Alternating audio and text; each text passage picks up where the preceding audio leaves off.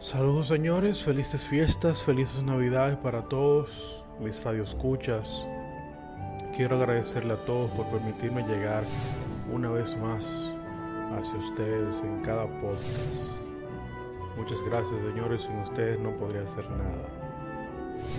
Gracias a mis patrocinadores, Ricky Coils, Loco Juice y Vapiology RD. Pueden seguirlo en las redes sociales cada uno. Así que señores, si quieren ayudar mis proyectos, pueden dirigirse a mi Patreon y podrán aportar para seguir trayendo revisados, catas y mejorar cada día más mis podcasts. Así que muchas gracias y espero les guste este nuevo capítulo.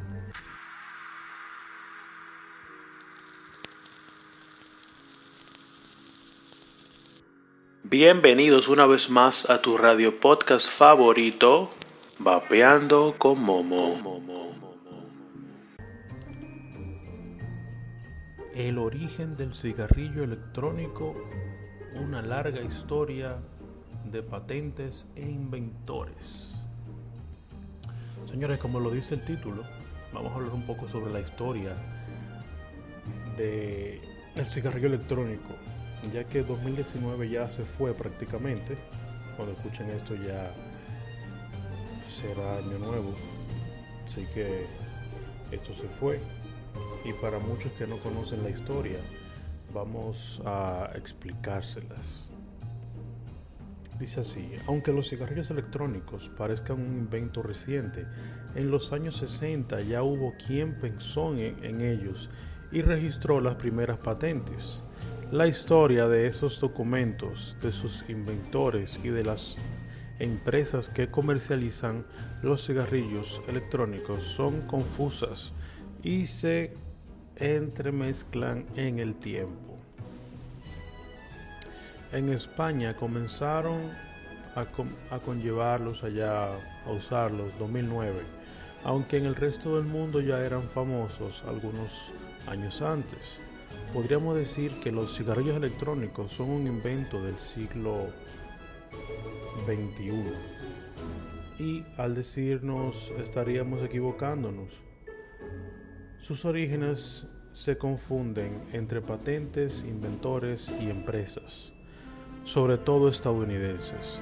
Un nudo lleno de vueltas y revueltas que la abogada estadounidense Camille Higham Hip Hem. Apellido tan raro. Pero bueno, esa gente sabe cómo son. Especializada en patentes, ha intentado desligar. Para ello ha analizado en confusa historia cuyo origen se remonta a la década de los 60. Como en cualquier lugar, ámbito de innovación, la línea del tiempo para las patentes de cigarrillos electrónicos es compleja. Explica Hipham al periódico Hoja de Router. Sin embargo, hay una cosa que parece indudable.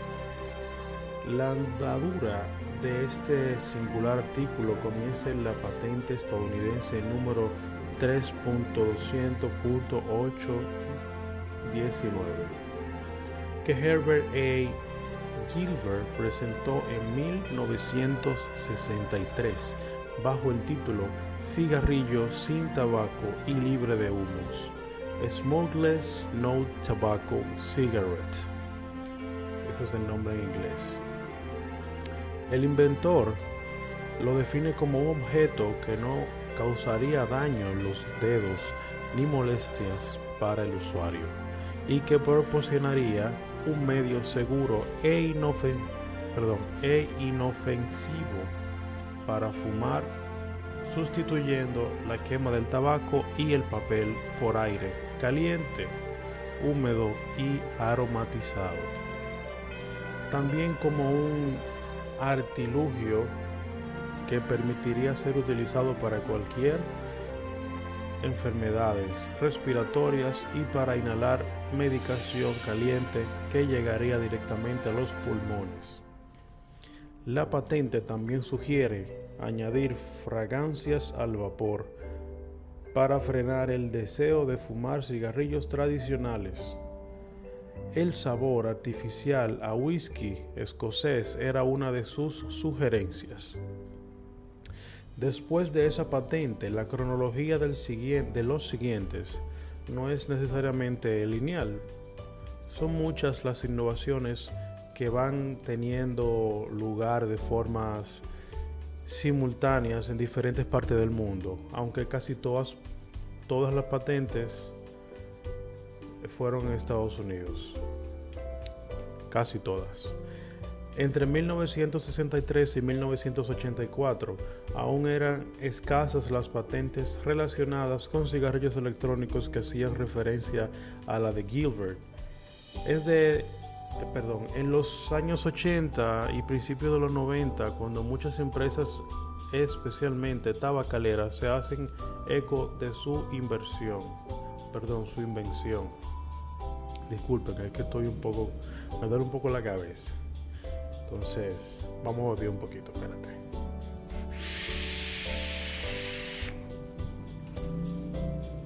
Ok, chileno. Continuó a partir de entonces el número de solicitudes de patentes de cigarrillos electrónicos ha aumentado considerablemente y los candidatos son más que variados. En todo periodo son 170 las patentes que citan al pionero y las que añaden alguna novedad a los cigarrillos electrónicos o algunas de sus partes. Antes de que se, se hicieran conocidos los cigarrillos electrónicos, alguien vio un claro potencial en este campo, pero ¿quién y con qué propósito? Se pregunta Hipham. Son en una mayoría empresas del sector farmacéutico que buscan soluciones para dejar de fumar o tienen la intención de, de hacerse un hueco en un nuevo mercado. Fue allá por el año 2001 cuando la farmacéutica Alexa Pharmaceuticals empezó a comercializar el sistema Stack Capto, concebido como un producto para la vaporización e inhalación de medicamentos y para tratar enfermedades agudas e interminables. Perdón, intermitentes. Son 28 las patentes relacionadas con estos cigarrillos que hacen referencia a la farmacéutica, aunque su creación no está directamente vinculada con los propósitos o propios cigarrillos electrónicos. La técnica que emplea sí lo está, afirma la abogada. Después de ella, 66 solicitudes de patentes hacen referencia a la gran tabacalera Philip Morris, disponible o responsable de marcas como Marlboro, su famoso cigarrillo electrónico de, se llama Mark 10, que casi nadie conoce eso, ¿verdad? Yo no lo había escuchado. Pero Cultura con sabrosura, señores. Este cigarro electrónico llamado Mark 10, que utiliza una tecnología que distribuye el calentamiento de forma fluida gracias a su sistema electrónico, explica Higham que esta tecnología sale de la patente 6.994.096, solicitada por los inventores Ali A. Rostami y Susan E. Warren en el año 2003 y cedida posteriormente a la tabacalera. Esta patente a su vez hace referencia a una anterior. Me jalté de leer patente, ya no voy a decir los números. Esa es otra patente, en fin, continúo. Entonces hace referencia a una, a una patente anterior del año 1989 que hablaba de un elemento alimentado eléctricamente gracias a un calentador lineal. Ese dispositivo, obra de Shipstaraman, Dios, las son raras, C. Y Francis McBrinkle, estaba concebido para integrarse en un aerosol vaporizador o inhalador. Después de la tabacalera Reynolds American, una de las principales competidoras de Philip Morris, propietaria de Winston y Camel, entre otras marcas, presentó hasta 19 solicitudes de patentes que hacen referencia a la de Gilbert. 10 de ellas fueron registradas entre 1988 y el año 2000 y han hecho posible su cigarrillo electrónico. Bus, tampoco lo conocía. Algo bien raro, señores. Ya en 2012, la compañía Lori, Lori Yard comercializó el Blue Eagles, aunque el año pasado Reynolds American firmó un acuerdo para adquirir la empresa y con ella su tecnología. Enjoy también comercializó los suyos, pero asegurando que nunca estaría a formar parte de una empresa de tabaco. En sus documentos no hace referencia explícita a patentes anteriores, aunque sí se fija evidentemente en la experiencia de otros. La empresa de más recientes creados de creaciones parecen basarse en una patente de Mark Skate, ¿cómo se dice? Mark Skater Day y Crew Ewes, presentadas en 2012, que describía un cigarrillo electrónico de configuración flexible y suave, según el documento. El objetivo era producir una sensación muy similar a la de los cigarrillos reales y que a pesar de esa flexibilidad fuera suficientemente resistente para proteger los componentes internos. Ahora, muchos se preguntarán, ¿por qué tanta patente para un mismo producto? Bueno, explica la abogada, Hipham, que en este tipo de productos es habitual que el cliente aprecie problemas de fabricación. Por ejemplo, un calentamiento elevado que te queme el dedo o insuficiencia a la hora de inhalar el vapor. También puede ocurrir que un usuario encuentre alguna carencia o busque algo que en ese cigarrillo electrónico no ofrece, como un sistema para su fácil limpiado o para hacerlos reutilizables.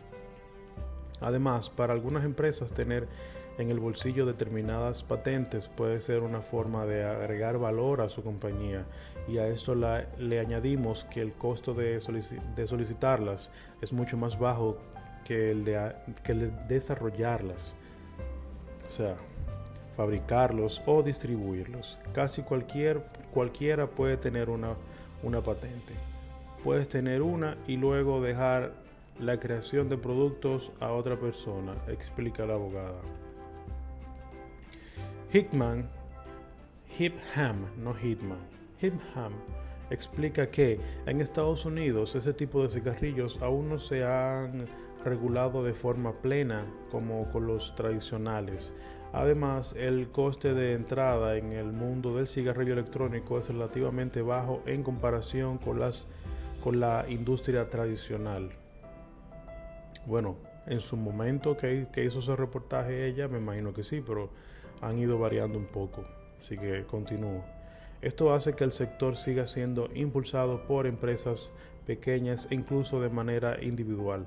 Hay suficiente demanda y la industria incluso perdón, y la industria está todavía en evolución. Así que cualquier solicitud o variación innovadora será recompensada. Así que señores, saquen su patente, nadie sabe si la pegan.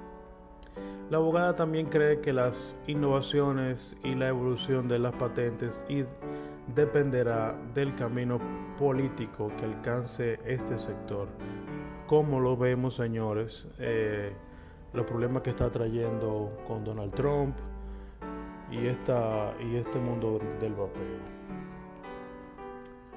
También de los estudios sobre la salud que se publiquen a partir de ahora.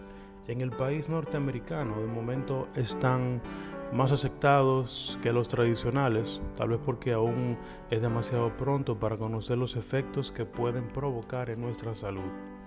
Aunque ya tienen décadas a sus espaldas sigue siendo demasiado pronto para predecir si ellos, si los cigarrillos electrónicos tendrán un lugar permanente y dominante en el mercado.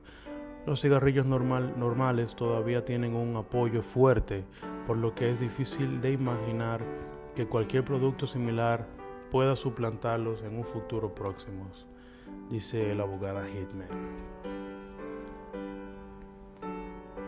Ahora les comentaré un poco sobre la historia de Herbert Gilbert, Herbert Ab Gilbert, que patentó la idea. Él lo hizo en el 1968 como la idea de un dispositivo que sustituiría la combustión de tabaco, los cigarrillos convencionales por vapor cálido y con sabores. Este dispositivo no incluía nicotina ya que Gilbert era un adelantado a su época y era consistente con los peligros, conscientes, perdón, de los peligros del tabaco. Que era un dispositivo para que la gente dejara de fumar. Cuando fumar en esa época estaba tan aceptado y era tan común que los podías hacer, que lo podías hacer en cualquier lugar, dígase cines, aviones, oficinas, hospitales. Sí, señores, están escuchando bien. En esa, en ese, en esos años, en esa década, en esos tiempos, en cualquier lugar podías fumar, lo creas o no. Aviones, increíble. ¿Quién diría que fumar, fumar sería posible en aviones? Qué mal. Y en hospitales peor. Pero continúo. Por eso solo se quedó en una idea, un intento fallido que no terminó de convencer al resto del mundo. No había una base para vender ese producto como una alternativa más saludable que el tabaco, cuando el propio tabaco no era considerado insalubre en lo absoluto. La tecnología avanzó y el, y el conocimiento de la gente sobre el tabaco. En 2003, el farmacéutico chino Honglink desarrolló el primer cigarrillo electrónico después de la pérdida de su padre a causa de un cáncer de pulmón. Creó un método que permitiría a los fumadores disfrutar de la sensación de fumar, pero sin los miles de químicos ni productos cancerígenos, además de implementar la nicotina en los líquidos para poder variarla en diferentes medidas y acabar de consumirla en lo absoluto. El producto tuvo una total aceptación en el mercado chino y poco a poco se fue extendiendo sus ventas y producción por todo el mundo. La Organización Mundial de la Salud, la OMS, se convirtió en la primera organización en hacerle una referencia y aunque desmintieron que se podían implementar para dejar de fumar. Esto aumentó su popularidad ya que no presentaron efectos negativos.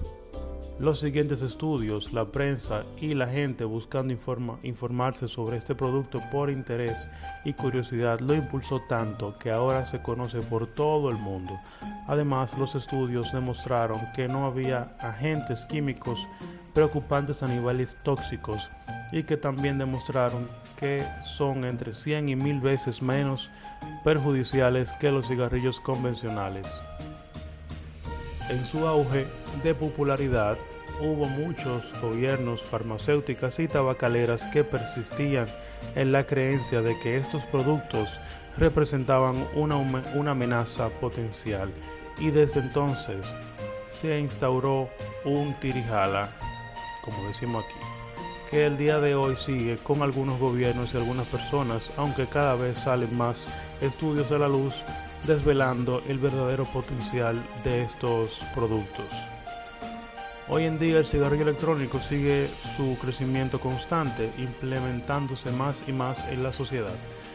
Es por eso, así decirlo, una evolución lógica del cigarrillo tradicional. Es una tecnología que evoluciona constantemente. Tenemos desde kits de inicio súper sencillos para los que no, no se quieren complicar la vida, hasta los cigarrillos electrónicos más sofisticados que incluso incluyen control por voz. Aunque no lo crean, yo he visto equipos que tienen hasta, hasta alarmas como vehículos. Que como tú no lo encuentras en el celular, tú le das aplicación y empiezan a sonar para que lo sepan. Ese equipo es de Bandy Bay, se llama Swell. Un excelente equipo, prueba de agua, muy ligero, yo los recomiendo. La respuesta electrónica es muy buena. Pero, ¿qué tiene el futuro preparado para el cierre electrónico? Espero, o espero no, ¿qué le depara el futuro? A mi pensar, para mí, bueno, tiene mucho futuro. No creo que, que las, tabacaleras eh, logren con él eh, cerrarlo, logren vender más en un futuro. Pero recuerden algo, las tabacaleras están evolucionando. Muchas de ellas han comprado eh, compañías de equipos de vapeo, están adoptando estas nuevas tendencias y están haciendo equipos de vapeo porque están viendo que no pueden luchar contra la marea. Entonces están dándonos la razón cuando decimos que el vapeo es vida. Pero recuerden que ellos deben de ganar dinero. Entonces como el vapeo es vida y vende tanto, ellos deben y están mudándose a lo que es un estilo de vida de vapeo. Porque al final eso le deja dinero. Así que señores, eh, muchísimas gracias por haber escuchado este podcast. Y sin más. Buenos días, buenas tardes o buenas noches, donde quiera que estés. Feliz vapeo.